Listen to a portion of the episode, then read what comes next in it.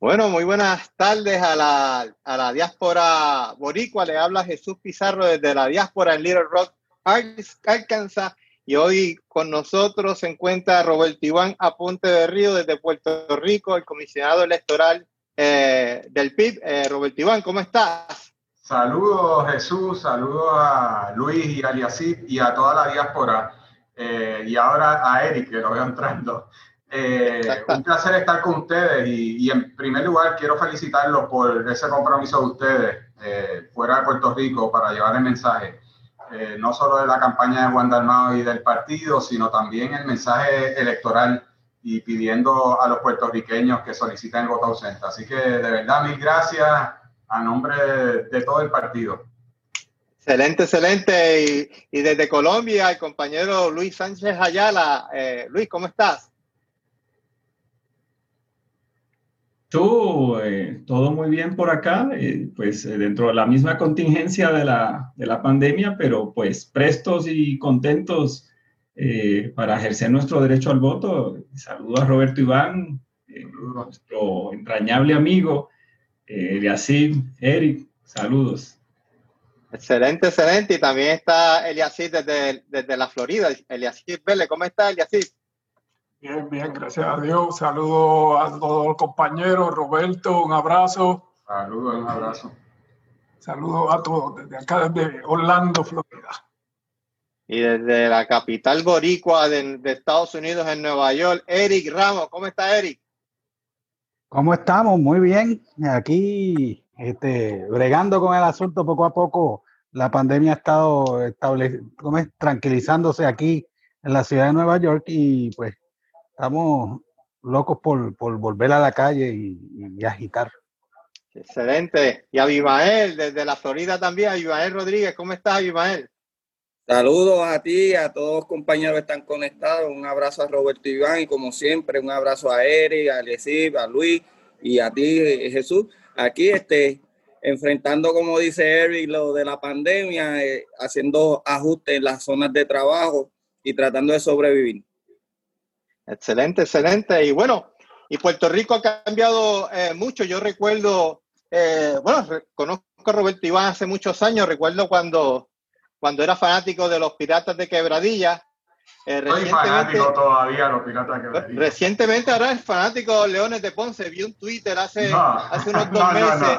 explícame, explícame ese Twitter porque mis compañeros allá en, en la cueva de, de Oaxaca creo que te quitaron la membresía. Eh, lo, voy a explicar muy claramente. Eh, sigo siendo pirata, eh, soy pirata desde 1975, así que me hice fanático de Raymond Dalmao, Neftalí Rivera y el resto de ese trabuco.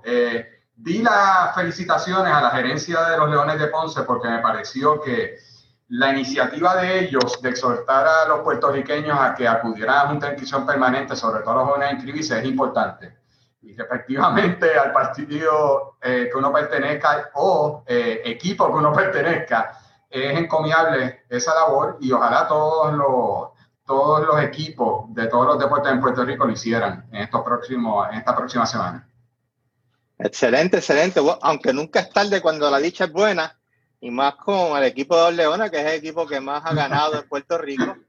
Y ya, ya tú sabes. Y los Leones en el béisbol, no, sé, ¿verdad, Eric? Si tú no sabías ese dato, pero... Eric es de Cabo Rojo, Eric es de Cabo Rojo y el equipo que más campeonatos tiene son los indios de Mayagüez. Así que, Eric... Eh... No, pero, pero yo, soy de los indios de Mayagüez. Que en el béisbol, en el béisbol los Leones de Ponce se limpiaron una vez a los Yankees de Nueva York, en el Sisto Escobar. Eso es bueno saberlo, especialmente cuando se está en Nueva York.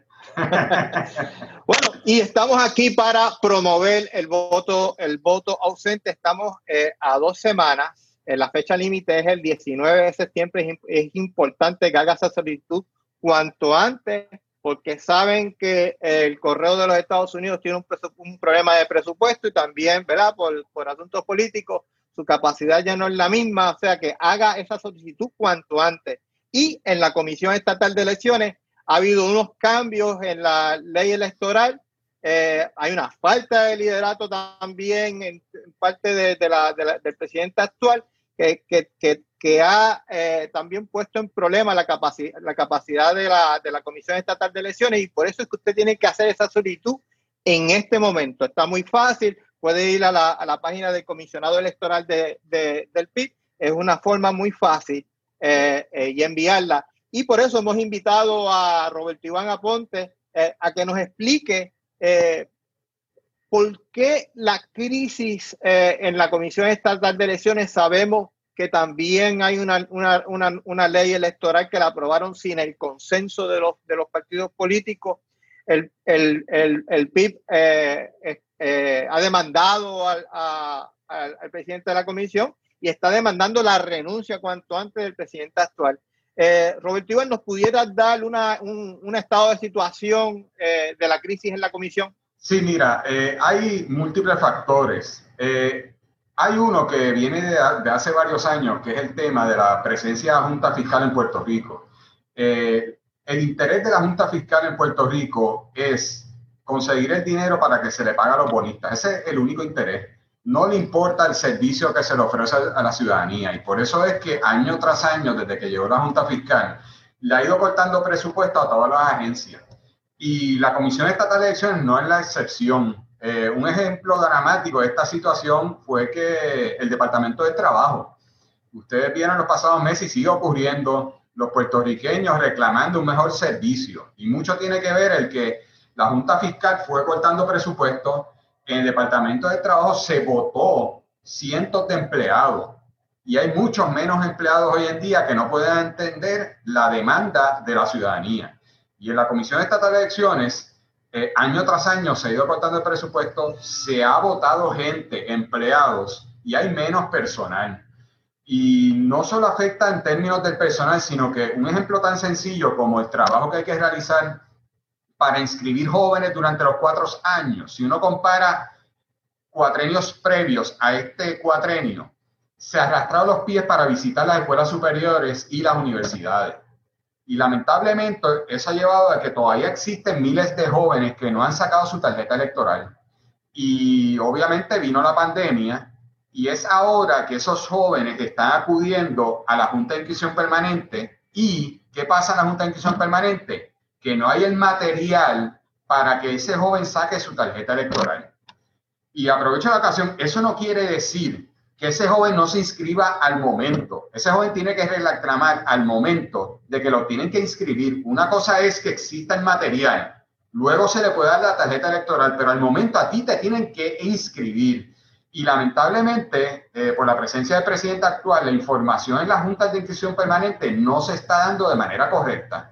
Y a veces le dicen a ese joven, mira, ven en otra ocasión, eh, no te inscribimos ahora porque no tenemos el material. No puede ser. El joven tiene que exigir cuando acude una junta de inscripción permanente, mira, inscríbeme. Y una fecha clave en este proceso es que a menos de dos semanas, el lunes 14 de septiembre, cierra el periodo para uno inscribirse, reactivarse, hacer transferencia.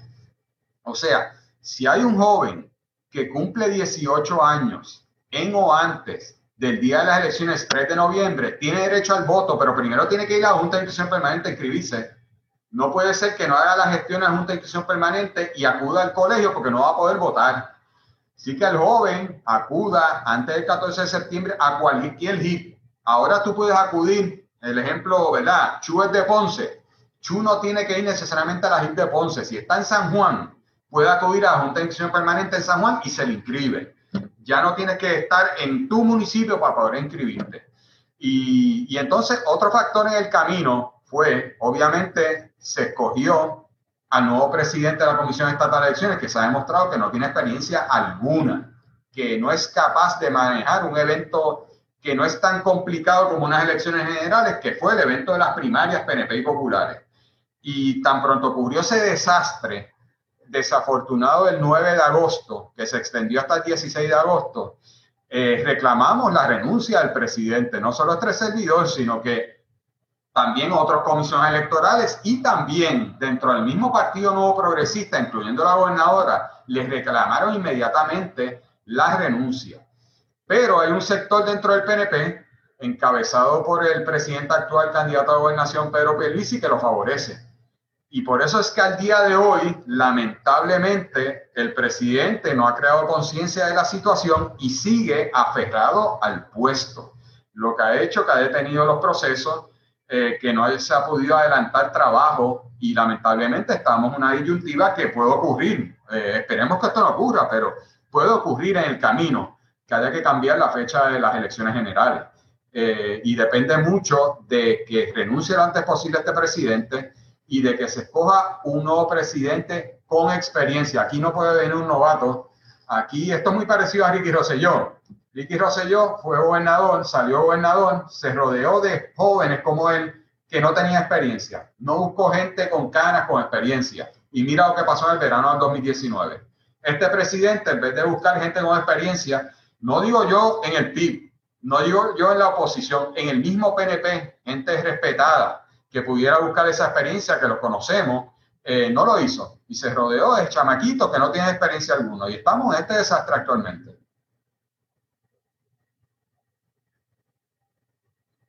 Muy, muy preocupante esa, esa situación por tal razón. Eh, eh, hay que acudir a la JIC cuanto antes. y, una pregunta que nos hacen los miembros de la diáspora. Eh, si hay un miembro de la diáspora que por alguna razón está inactivo, ¿se puede inscribir desde la diáspora? No, lamentablemente no. Eh, ese puertorriqueño tiene que, como todos los puertorriqueños, acudir a una junta de inscripción permanente en los municipios en Puerto Rico. Esa es la realidad. Eh, pero hay cientos y miles de puertorriqueños que sí están activos electoralmente. Y cuando digo activo electoralmente es que es importante que ese elector o haya votado en el 2016 o en el 2012.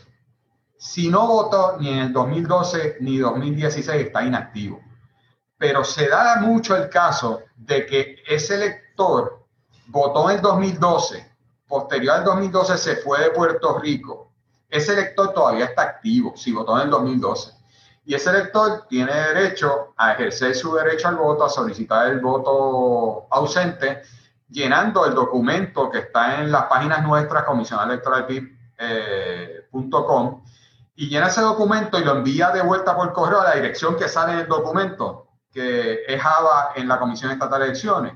Y de igual manera, yo he exhortado a esos puertorriqueños que van a votar en el caso del compañero Juan del Mao, que además de enviarlo por correo, también envíen una copia por los medios de correo electrónico para asegurar de que nosotros puntiemos ese lector y que nos aseguramos que llegue el documento oficial, que le llegue de vuelta la, que sí se la aprobó y posteriormente cuando estén las papeletas, que le llegue las papeletas al elector y que las envíe a tiempo acá a Puerto Rico. Por eso es que le solicitamos que por favor, previo a enviarlo por correo, lo envía al correo electrónico gmail.com y así nosotros tenemos esa información.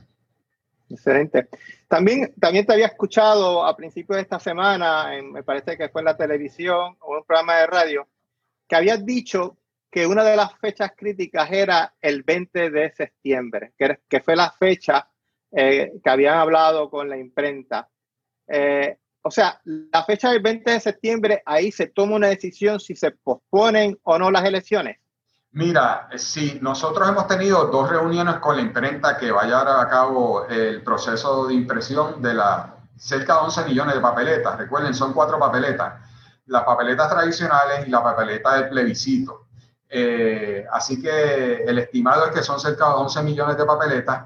Eh, la imprenta, que es en Calle, eh, en la segunda reunión que llevamos a cabo nos dijo que ellos tienen un calendario fijo que si la Comisión Estatal de Elecciones asegura que a más tardar el 20 de septiembre le envía el archivo con toda la información de todos los candidatos que van a correr a un cargo político, nombre completo y las fotos, o sea, el diseño de las cuatro papeletas, si a ellos les llega previo o el día del 20 de septiembre, ellos pueden cumplir con entregar las 11 millones de papeletas a una semana de las elecciones generales. Y con eso la Comisión Estatal de Elecciones cumple. Eso quiere decir que, como tú bien señalas, Chu, correctamente, si llega el 20 de septiembre y por alguna razón la Comisión Estatal de Elecciones no puede cumplir con enviarle el archivo, obviamente nosotros tendríamos que recomendar que se cambien las elecciones generales.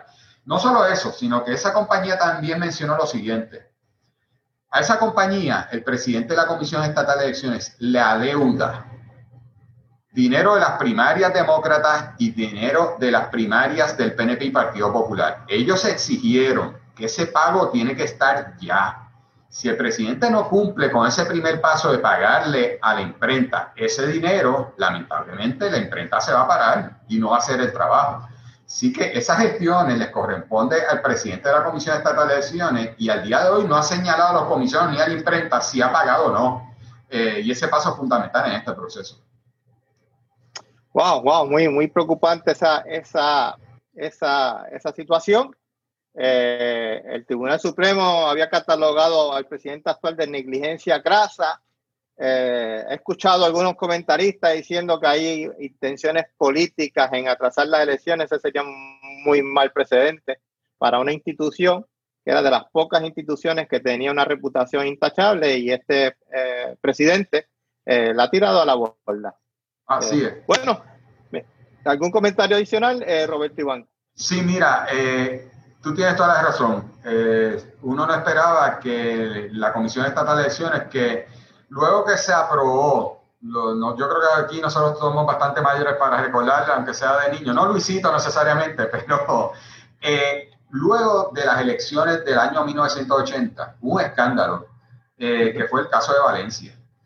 luego de esas elecciones se sentaron los partidos inscritos, tres partidos inscritos, y dialogaron y por un año estuvieron discutiendo el aprobar una nueva ley electoral.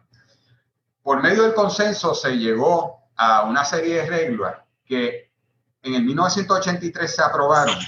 Y de ahí en adelante, estoy hablando desde las elecciones de 1984 hasta el pasado 9 de agosto, corrió como el reloj ese proceso. Hubo casos en tal municipio que quizás un alcalde ganaba por 10 votos. El contrincante pedía un recuento, ese proceso se llevaba a cabo o se acudía a los tribunales, pero siempre había un resultado luego final que era aceptado. Lamentablemente, como se aprobó a la trágala el nuevo código electoral que cambió todas las reglas de juego en el noveno inning, eso ha hecho prácticamente imposible que corra este proceso y se dejó de continuar con las reglas de juego del pasado. Aquí no es inventar una rueda, aquí la rueda estaba inventada desde 1983 y lamentablemente este presidente, por falta de experiencia, ha querido tratar de reinventarse esa rueda y eso es imposible. Y por eso que no se cumplió con las primarias y lamentablemente yo he dicho, eh, si este presidente continúa en la presidencia, puede pedir que se cambien las elecciones, como están haciendo con los Juegos Olímpicos, que por la pandemia las van a cambiar de año pues puede ser en 2025 y no se va a llevar a cabo las elecciones generales en 2025 con este presidente. Sí es peligroso está la situación aquí. Sí, sí, no, tiene, ha demostrado que no tiene capacidad para, para correr unas elecciones.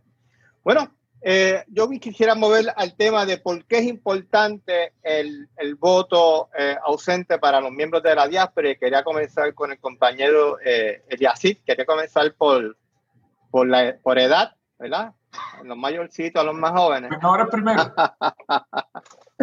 no, mentira, mentira. Entonces, quería preguntarle a Eliasí, ¿por qué, ¿por qué para nosotros que estamos en la diáspora ahora con esta apertura de la, de la ley electoral, por qué es importante para nosotros ejercer el voto ausente?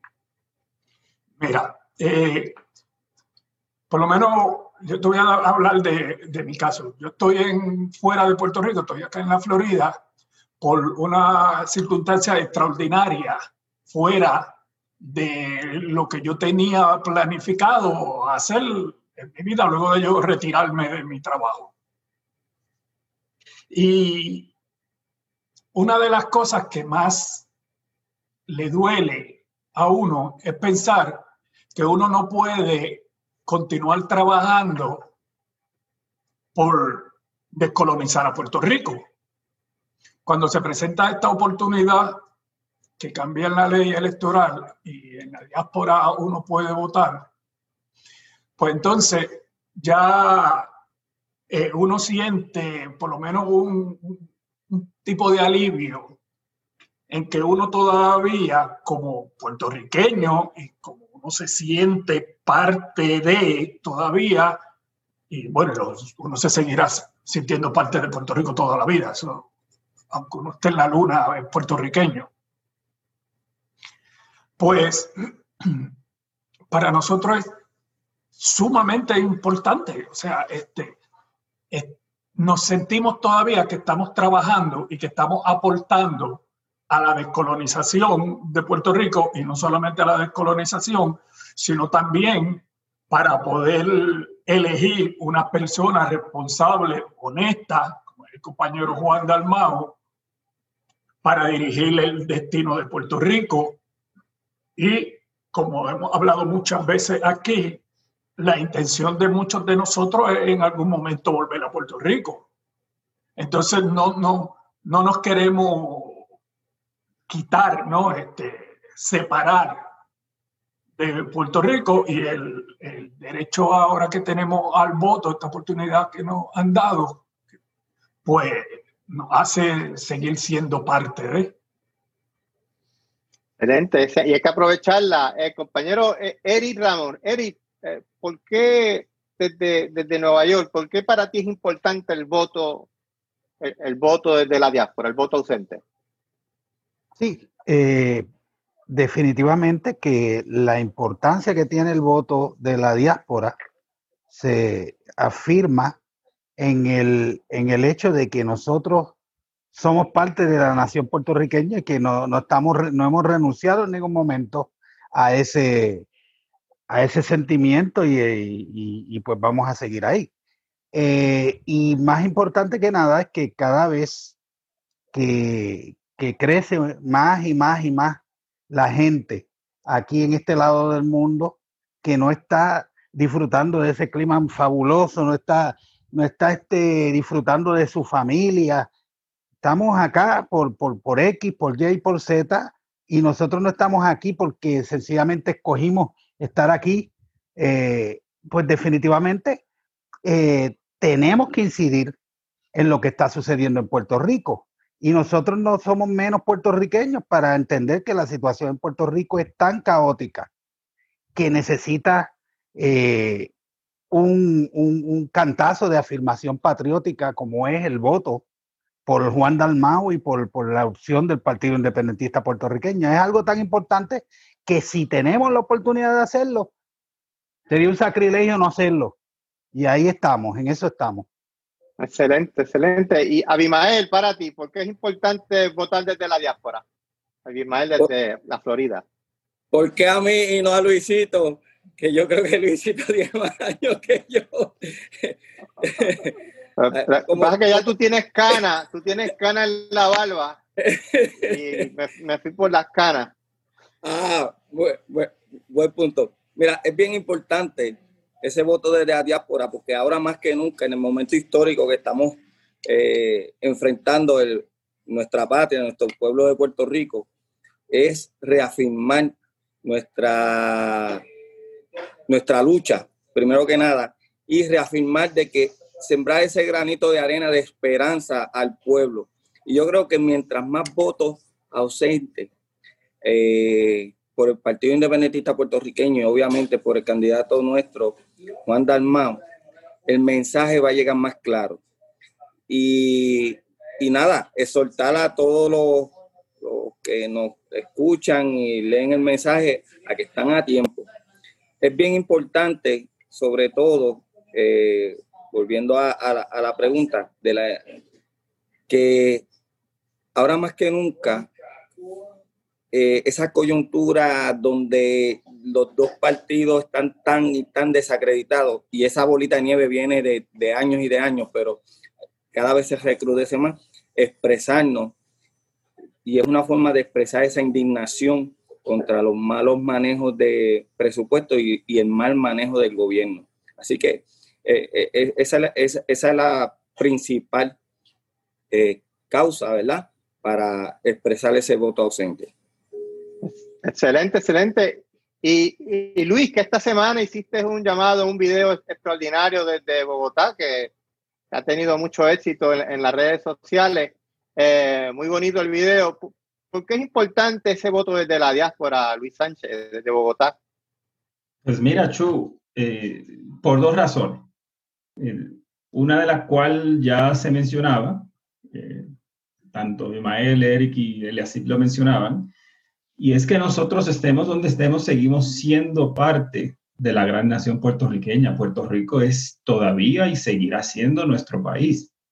Y desde esa perspectiva, quien nos representa en términos de nuestra afiliación nacional es Puerto Rico. Desde ese punto de vista, nosotros estamos llamados a aportar y a ejercer nuestro derecho ciudadano en las elecciones en Puerto Rico.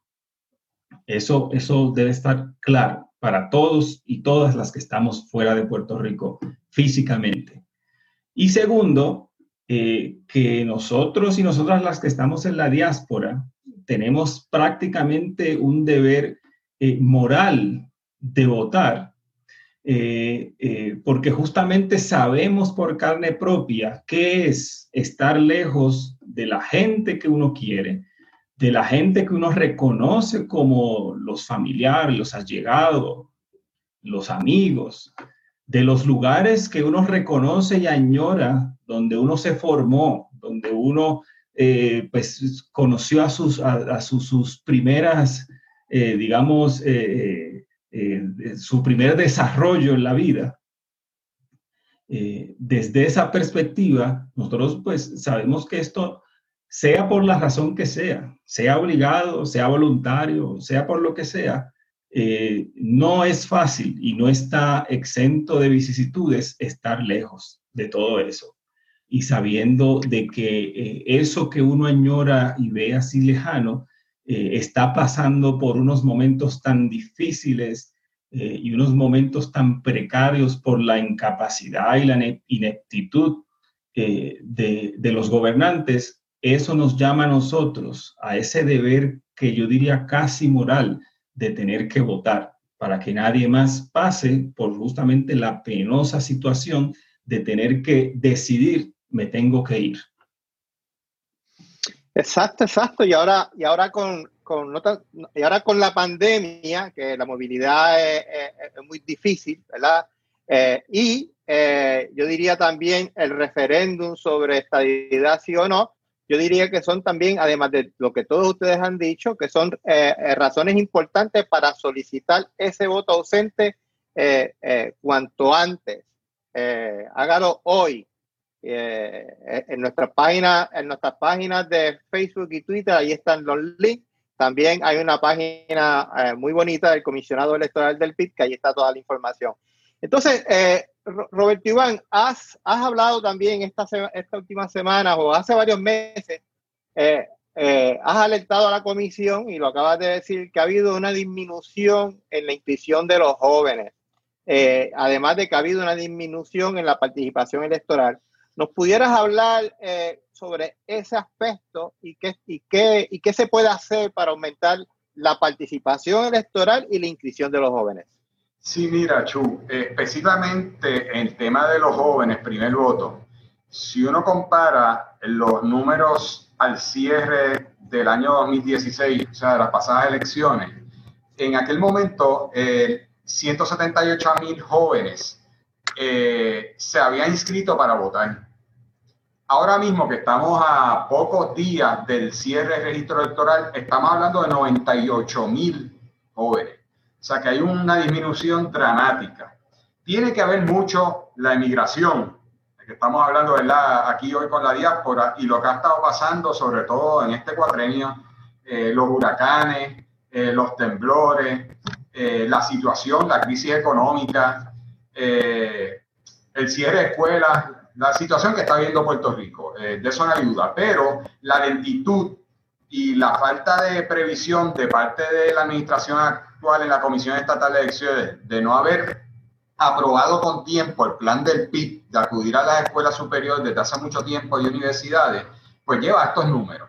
Y por eso mi exhortación en estos próximos días es que se tiren a la Junta de Inscripción Permanente los jóvenes, primer voto, a exigir ese, ese derecho a votar, que el primer paso es inscribirse.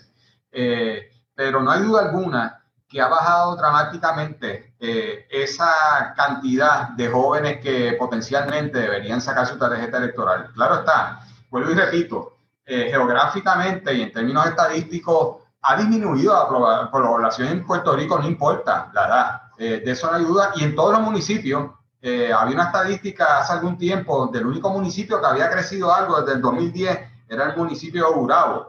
Y yo dudo mucho que esa estadística aún en Gurabo se mantenga por la migración. Y lo vemos cuando tú visitas, hace caminata, en, no importa la clase social, urbanización cara, urbanización clase media, parcela, eh, distintos lugares, uno ve que hay casas abandonadas. Es una realidad que está viendo Puerto Rico desde el 2005 sobre todo hasta actualmente. Eh, quiero aprovechar algo que mencionaron ustedes, eh, Chu, si me lo permite, porque claro. Eh, ustedes han explicado claramente lo que se vive en la diáspora y en primer lugar hay algo fundamental. Puerto Rico es una nación latinoamericana caribeña. Hay gente aquí en Puerto Rico que no la acepta, pero esa es la realidad. Y sobre todo el sector estadista no acaba de entender que ese reclamo que ellos dicen de estadidad depende de los norteamericanos. O sea, el que es estadista, por más que quiera ser estadista, no es que tú tienes ese derecho. El norteamericano es el que decide si quiere aceptarte o no. Y la realidad es que no quieren aceptarte y ha sido así toda la vida y siguen eh, surgiendo declaraciones, no solo de Donald Trump, sino presidentes del Senado, presidentes de la Cámara, personas influyentes en los Estados Unidos. Y por eso es que cada vez que hay un proceso de descolonización serio, se detiene porque los norteamericanos no están dispuestos a, aceptar desde un comienzo la píldora venenosa de la estadidad. Esa es la realidad. Eh, pero sí también quiero añadir lo siguiente. Eh, yo he tenido la grata experiencia en mi vida de haber conocido eh, dos personas que me llevaron a abrir un poco la mente en términos de que nosotros no somos el ombligo del universo, eh, y que hay gente sumamente valiosa en todas partes del mundo y puertorriqueños valiosos en todas partes del mundo. Uno fue, y aquí está Eric Ramos, que lo sabe porque él lo vivió, Juan Rodríguez, que presidió por muchos años el comité en Nueva York. Yo tuve la oportunidad de visitar el comité de Nueva York gracias a él, a Juan Rodríguez. Lamentablemente falleció, pero fue una persona que me hizo ver eh, lo que uno puede contribuir desde fuera de Puerto Rico. Y Juan Rodríguez, de diversas maneras, contribuyó a adelantar nuestra causa, a crear conciencia, no solo en Nueva York, sino en todos los Estados Unidos. Y le debemos muchísimo a él, y yo sé que Juan, al igual que Erika, al igual que yo, le debemos muchísimo a él. Esa experiencia que tuvimos con él fue extraordinaria. La otra persona muy cercana a Juan Rodríguez es el compañero, y ustedes lo van a tener, Manuel Rodríguez Orellana. Manuel Rodríguez Orellana, eh, yo lo conozco básicamente desde los años que me hice fanático de los Piratas de Quebradilla. Desde muy chiquito lo conozco, pero eh, para los años 80, eh, mi padre fue a hacer su doctorado en Boston y yo estuve dos años en Boston y la persona que recibía a los puertorriqueños en Boston, no solo a los independentistas, miembros del PIB, a toda la gama de puertorriqueños en Boston, y era la casa de todo el mundo, de todo puertorriqueño, fue Manuel Rodríguez Orellana. Y gracias a Manuel y la trayectoria de Manuel y posteriormente el rol que cumplió Manuel en el partido, siendo comisionado electoral, siendo secretario de Asuntos con Norteamérica, lo que ha representado Manuel en términos de lograr algún tipo de espacio, sobre todo en Washington, para la delegación de nuestro partido, ha sido fundamental. Y él nos permitió ver que la lucha no es solo en Puerto Rico, sino también en los Estados Unidos y en el exterior. Eh, Manuel aprendió mucho lo que hizo don Pedro Albizu Campo. Don Pedro peregrinó por toda América Latina en los Estados Unidos a favor de nuestra causa. Y eso todos nosotros lo tenemos que ver. Eh, y, emular ese ejemplo. Y también quiero aprovechar a lo siguiente, porque hay gente que nos está viendo y no nos conoce a, nosotros. Eh, yo puedo dar fe de que muchos de los que están ahí, que los que nos están viendo actualmente, son tan puertorriqueños como cualquier otro. Hay muchos de los que están ahí que estuvieron presos por la lucha de Vieques. Estuvimos presos por la lucha de Vieques. Y, voy a dar un ejemplo. El compañero Luisito Sánchez tenía, ¿cuántos años tú tenías, Luisito, en la lucha de Vieques? No se te escucha. ¿Cuántos 20, años? Roberto. 20 años. Fue el más joven en un grupo de 130 jóvenes, digo jóvenes no, de 130 compañeros que estuvimos dispuestos a enfrentarnos a la Marina de Guerra de los Estados Unidos. Eh, y eso no es cualquier cosa. Eh, Luisito a los 20 años decidir hacer desobediencia civil con las consecuencias. Estamos hablando de cuando se tomó la decisión de entrar hacer desobediencia civil, estamos hablando de podríamos estar fácilmente seis meses allí en la cárcel. Eh, dicho sea de paso, aprovecho, nuestro candidato a la gobernación, Juan Dalmao, joven también. Juan Dalmao estaba a semanas de casarse. Y Juan Dalmao decidió unirse a ese grupo y estuvo en la cárcel ahí a tiempo de casarse. Así que mire el compromiso de nuestro candidato a gobernación y el gobernador y por eso que nosotros estamos comprometidos con él, en parte por esa trayectoria de Juan desde muy joven, por la lucha por la descolonización de nuestra patria y por la lucha de independencia de Puerto Rico. Así que, de verdad, eh, no importa de dónde, desde dónde estén ustedes, son tan puertorriqueños como cualquiera de nosotros aquí en la isla. Excelente, excelente, eh, Iván. Bueno, eh,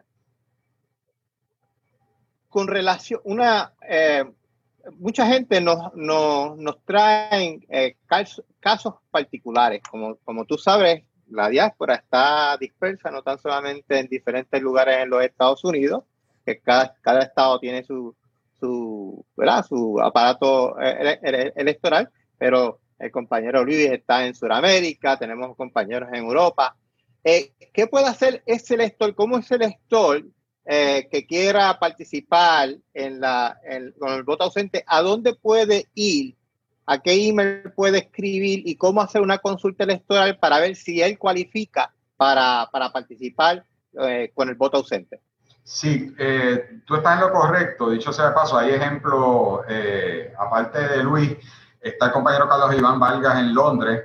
Eh, recientemente Rafa Luis, que participa de, la diáspora, eh, identificó a un compañero que él conoce está en Australia y va a solicitar el voto ausente. Lo importante es que los que nos están escuchando y que la información, eh, las gestiones hay que hacerlas en o antes del 19 de septiembre. Eh, y uno puede acudir a la página que tú has señalado, eh,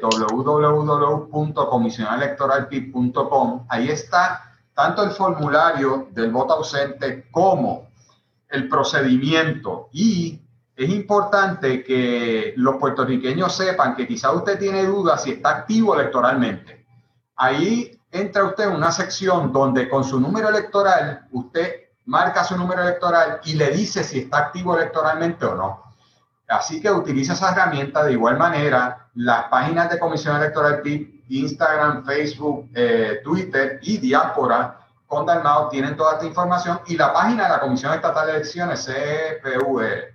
Tan pronto imprima ese documento de voto ausente, hay que llenarlo, firmarlo y entonces, previo a enviarlo por correo, por favor, envíenlo por correo electrónico a comisionado electoral gmail.com. Así nosotros continuamos viendo el proceso de cómo está, ¿verdad? Si se le aceptó el documento, si llegó a Puerto Rico a tiempo, si se fueron las papeletas, si regresaron a tiempo. Por eso es que queremos que nos envíen a comisionado electoral gmail.com. También cualquier duda, pueden llamar a mi oficina 787-296-0640 y ahí le explican cómo es todo este procedimiento. Y si usted no tiene acceso por alguna razón a Internet, eh, nosotros podemos buscarle, si nos da el número electoral, decirle si está activo o no. Exacto, exacto. Nosotros vamos a seguir apoyando a través de la, de la red, nos han escrito a través de Twitter y, y, Facebook y lo que hacemos es que lo llevamos a, a la oficina del comisionado eh, pero es excelente. Entonces, eh, para regresar... sí. Este, quería añadir a lo que dijo Roberto, que a veces el problema que tenemos acá en la diáspora es que en la mudanza o algo hemos perdido la tarjeta electoral. Si hay alguna persona que no tiene la tarjeta electoral y por ende no puede buscar si está activo, puede escribirle a, la comisión o puede escribirle al partido y con su nombre, su información, se puede entonces de todas maneras buscarlo también para saber si está activo. Así es, Eliasí. Eh, y comuníquese 787-296-0640 y nos da el nombre completo y la, su dirección y lo buscamos aquí. Eh, así que están todos los enlaces y para eso estamos. La oficina está para proveerle la información y facilitar el trabajo. Lo importante nuevamente es que queda poco tiempo. No lo deje para mañana. Es hoy mismo. Llene el documento, eh, envíelo por correo electrónico y al correo postal que sale en la hoja en la parte de arriba. Eh, porque hay que asegurar ese voto. Es fundamental contar con ese voto en estas elecciones generales. Excelente, excelente. Y nos pudiera, nos hablaste de la crisis de la comisión, eh, nos pudieras hablar de lo, y el, y el PIB de, lleva un caso al Tribunal Supremo. Eh, me habías comentado que, eh, cuál es el estatus de ese, caso que lleva el PIB al Tribunal Supremo. Mira, lamentablemente hace par de horas yo recibí la información que se desestimaron cuatro querellas, entre ellas la de Juan Dalmao, la explicación no la sé. Eh, he escuchado el rumor de que alegadamente Juan Dalmao no tiene legitimación activa. Yo no entiendo eso. Juan Dalmao es candidato a la gobernación. Los votos de Juan Dalmao, la determinación final la hace el presidente de la Comisión Estatal de Elecciones. Sí que me parecería algo bien difícil de explicar. Y les digo algo a ustedes. Eh, este presidente trabajó en Tribunal Supremo con varios jueces. Y es cierto que el Tribunal Supremo hizo unas declaraciones cuando ocurrió el revolú del desastre de las primarias. Pero cuidado, ustedes saben cómo se mueven las cosas lamentablemente en el gobierno.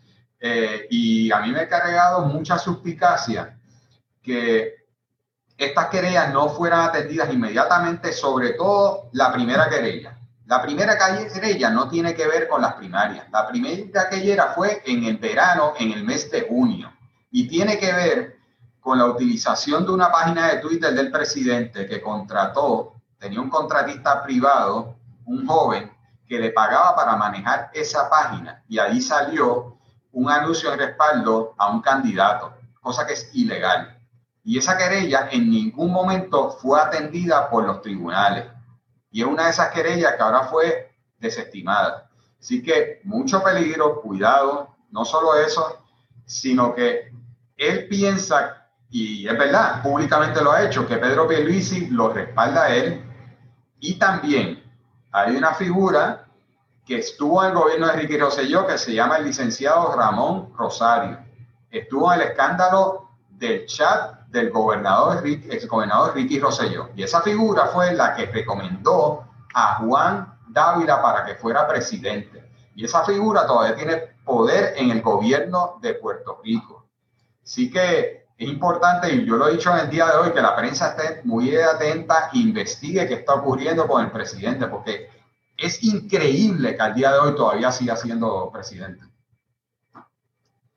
Exacto, exacto. Bueno, eh, eh, muy triste la situación, por eso es que hay que solicitar ese voto ausente para llevar al gobierno de Puerto Rico eh, las personas eh, con los valores y principios y construir una, una nueva patria, porque en Puerto Rico, hablaste Robert Iván de Vieques, también podemos hablar de, del verano 2019 y específicamente de Vieques, la gente dice, pero se logró la victoria de Vieques, pero no ha habido un desarrollo económico sostenible. Y es que también se necesita poder político.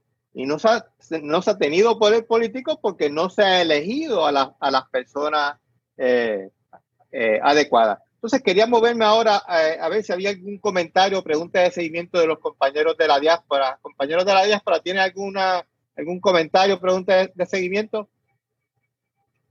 Mira, yo quería añadir no solamente de lo sobre el voto, este, una de las cosas que también tenemos que estar exhortando a, los que estamos aquí y también a los que estamos allá es que también tenemos que cooperar económicamente con la campaña del compañero Juan, porque todos sabemos el costo que tienen y todos sabemos que los otros partidos tienen financiamiento privado esperando para cobrarlo después. El PIB, como todos sabemos, nunca ha dejado que los grandes intereses corran sus campañas. Así que también queremos exhortar a los compañeros que estamos acá en la diáspora cooperar económicamente con la campaña de Juan. Sí es, y la, y la dirección de, de la campaña de Juan es Juan eh, en PayPal. Puede, puede eh, apoyar en PayPal, eh, Juan Dalmao Ramírez, arroba Gmail. También puede apoyar en la campaña de María de Lourdes y de Denis Márquez, en nuestra cuenta de Twitter. Allí tenemos también la, las direcciones de cómo apoyar económicamente. ¿Algún otro comentario o pregunta de compañeros de la diáspora? Eh, Eric. Sí, eh, me gustaría que Roberto eh, indicara algún, algún vamos a decir, obstáculo específico, por lo menos poner un poco en, perspectiva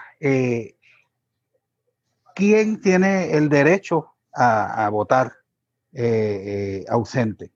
Eh, si hay algo que lo impida, por lo menos saberlo.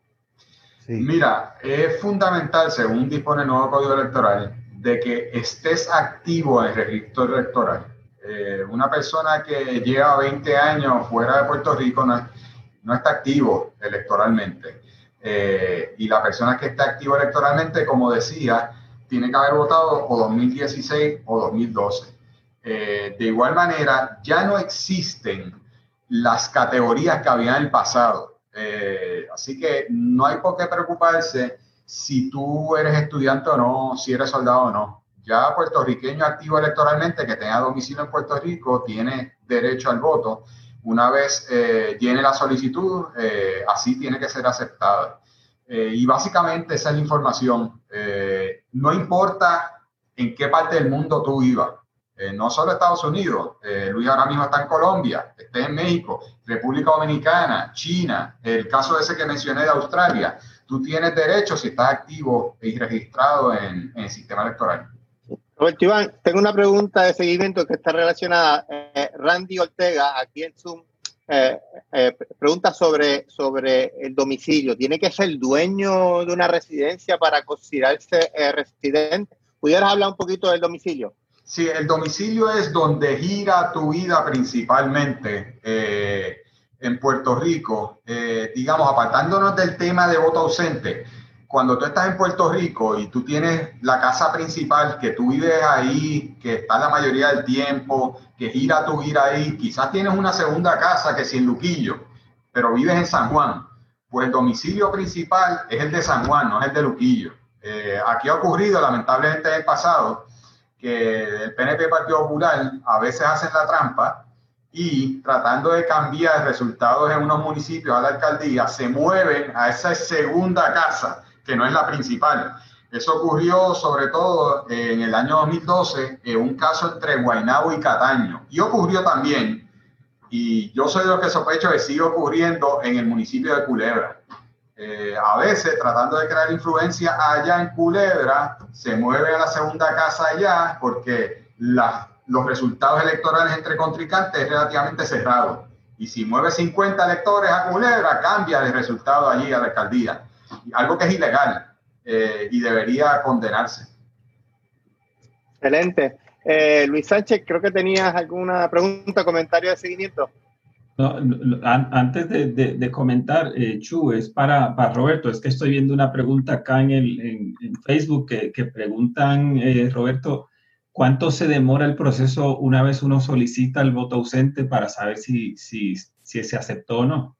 Sí, para mi sorpresa, a pesar de la incapacidad en la dirección aquí en la Comisión Estatal de Elecciones, yo estoy recibiendo información de que está llegando bastante rápido. Hay compañeros y tengo entendido que a Chudo, a ti te llegó. Eh, y ha estado llegando bastante rápido, sí, sí, muy rápido. Así que eso es algo positivo, una sorpresa para mí. Ojalá fueran todos los casos así. Eh, pero es, fundamental que lo hagan lo antes posible. Claro está. Usted lo envía a tiempo. Eh, trate de comunicarse a esta oficina para asegurarse que llegó, sea por medio de comisionado electoral gmail.com o los teléfonos. Eh, y posteriormente, el tema de cuándo llegan las papeletas depende de lo que va a ocurrir con la imprenta y cuán rápido se mueve la Comisión Estatal de Elecciones. Eh, y tú, Luis, que estás en Colombia, pues hay que ver cuánto tarda, pero tenemos, vamos a estar pendientes cada uno de los casos y asegurarnos de que lleguen las papeletas a tiempo y puedan regresar a tiempo. En, esa misma línea, Roberto, pues sobre todo los que estamos fuera de, jurisdicción de Estados Unidos, eh, el, que donde los servicios postales son, son lentos, por no decir deficientes, eh, es absolutamente necesaria que llegue el documento por correo físico para que el proceso eh, inicie? Tiene que llegar en algún momento, pero puede llegar por medio de correo electrónico. Sí. Perfecto.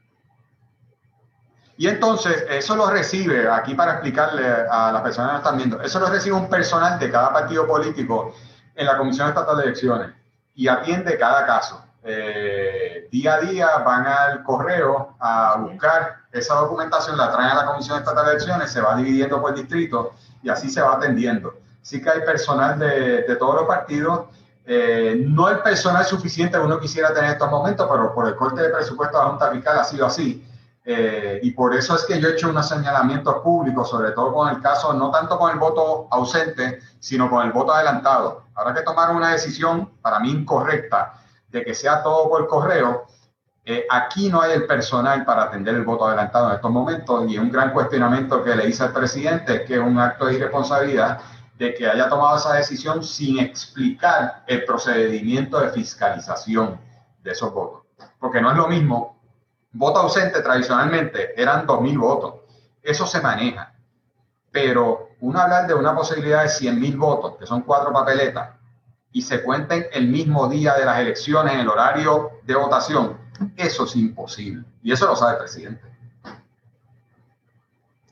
Wow. Bueno, eh, entonces, eh. Como, como, como sabrás, está la posibilidad, eh, dije posibilidad, no dije probabilidad, porque todavía está muy temprana la cosa sobre una una potencial asamblea constituyente. En el pasado, en 1989, el PIB abogaba por una participación de la diáspora en una posible eh, asamblea constituyente. Pudiéramos, sabemos que estamos en una etapa muy, muy temprana, pudiéramos explicarnos, Robert Iván, cómo sería ese proceso una vez comience ese proyecto a correr. Eh, sabemos que el último que tuvimos fue en el 1989. Eh, tú estabas en la universidad, yo también estábamos en la, en la universidad. Eh, pero, pero, pero ha levantado mucho entusiasmo de que la situación se va, se va a discutir. Eh, ¿Pudieran comentarnos cómo, cómo sería ese proceso y cómo la diáspora pudiera ayudar en ese proceso? Sí, eh, como tú bien señalas, en, 1989, por varios años, se discutió, yo creo que a mí me parece que el, el, proyecto más serio y el procedimiento más serio que hemos vivido nuestra generación y lamentablemente por la píldora venenosa de la estabilidad no concluyó. Pero en ese momento los presidentes de los partidos políticos se sentaron, dialogaron, hubo vistas, eh, hubo estudios sobre cada una de las fórmulas, estudios económicos, estudios sociales, eh, expertos participaron. En el caso nuestro, nosotros preparamos un documental extraordinario eh, sobre el tema de la independencia y la transición hacia la independencia pero no concluyó ese proceso. Y en ese momento se discutió la posibilidad, eh, y se vio con buenos ojos en el caso nuestro, la posibilidad de que votara la diáspora. Eh, nosotros entendemos, como lo hemos señalado aquí, somos una nación puertorriqueña que, sobre todo por la situación política, por ser colonia, muchos de los puertorriqueños han tenido que irse de nuestra patria. Eh, y nosotros queremos que la diáspora participe. Dicho sea de paso, hay países en toda parte del mundo, pero hay muchos casos en América Latina donde ellos llevan a cabo elecciones de su país y esa comunidad está viviendo en Nueva York, está viviendo en Europa y votan por su presidente. Y me parece, ¿verdad?, que es algo lógico, que es algo de principio, que la gente que esté fuera de su país tenga derecho al voto. Eh, y esa es la intención de nuestro partido, el Partido Independentista Puertorriqueño.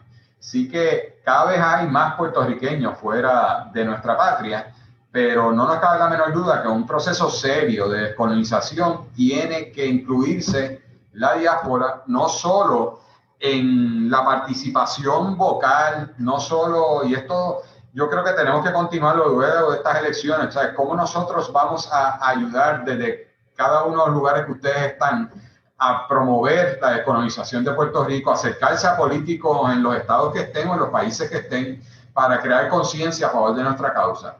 Eh, y no solo es eso, sino también el derecho al voto en, en el momento cumbre, que es cuando uno decide qué quiere ser como nación que queremos encaminarlo a la descolonización, a la independencia de nuestra patria. Excelente, excelente. Bueno, ya nos encontramos finalizando el, programa y me gustaría... Eh, sí. Ahí, sí, yo quisiera eh, complementar lo que dice Roberto. Y es cierto, la gran mayoría de los países en América Latina y en gran parte del mundo, incluido los Estados Unidos de América, le permiten a sus ciudadanos votar ausente desde fuera eh, de su jurisdicción.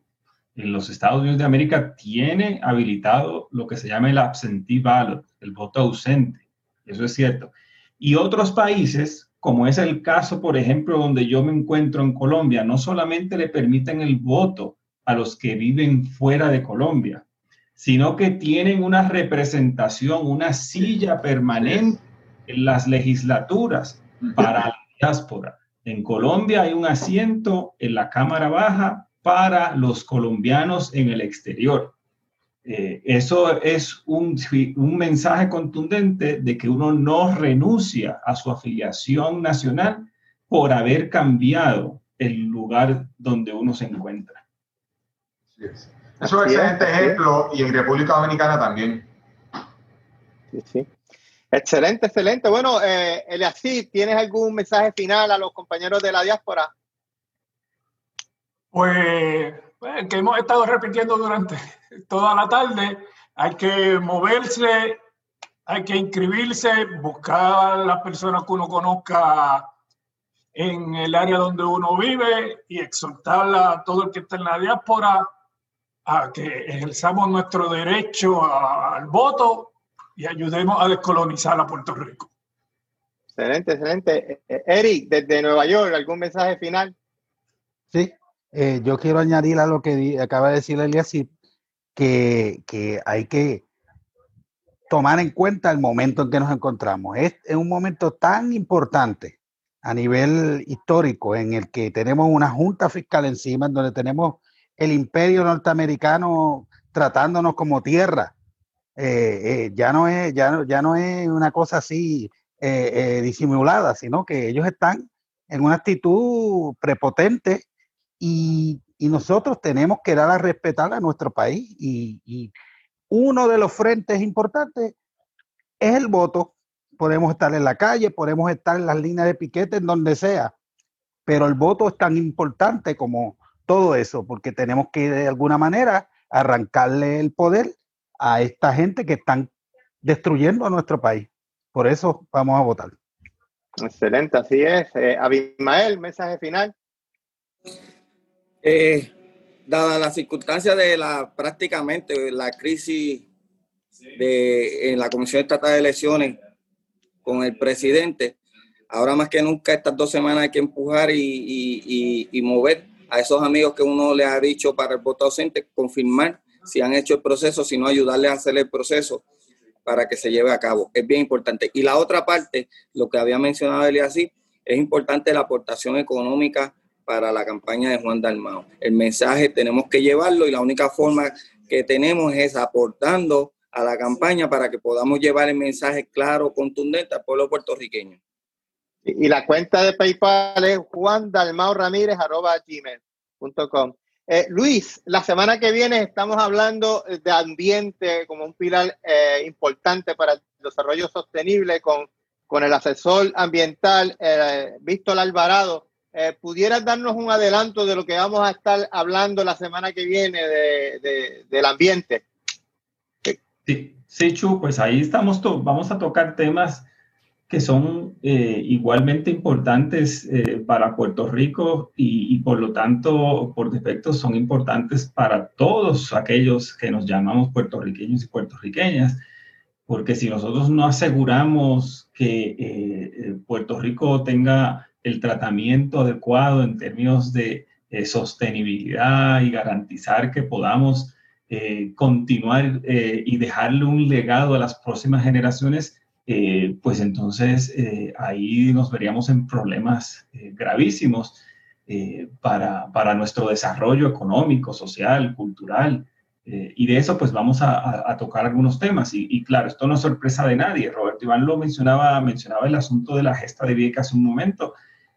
Pero estos son, son temas que más allá de Vieques, el, el, Partido Independentista Puertorriqueño ha dado muchas batallas en, en este frente de las cuales lamentablemente han quedado invisibilizadas, pero de las cuales eh, se han realmente logrado ciertas victorias en este frente. Excelente, excelente. Y va a estar también con nosotros Abimael representando a la comunidad de Tallaboa, dado una lucha tremenda y en donde Víctor Alvarado, que es de Salinas, ha, ha, ha sido líder de esa, en esa batalla ambiental del PI, especialmente en la, en la, zona, en la zona sur. Y Robert Iván, ¿algún mensaje final eh, a la diáspora a dos semanas de, a una semana me parece, parece, a menos de dos semanas del cierre electoral y, de, y a menos de, de dos semanas, a 18 días del, de la solicitud del voto ausente? ¿Algún mensaje, algún mensaje final?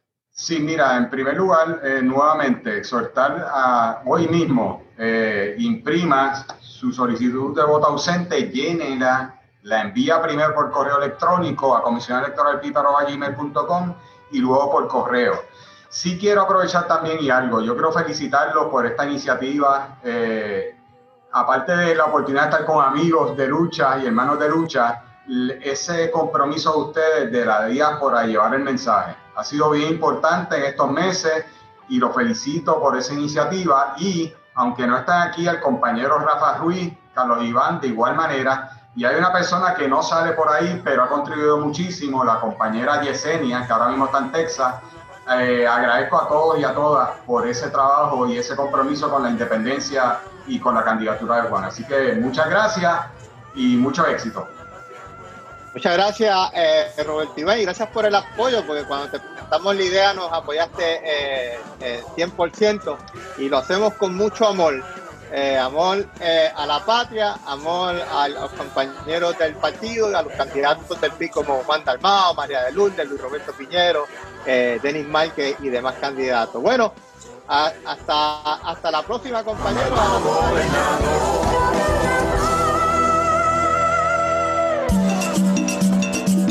quiero una patria nueva.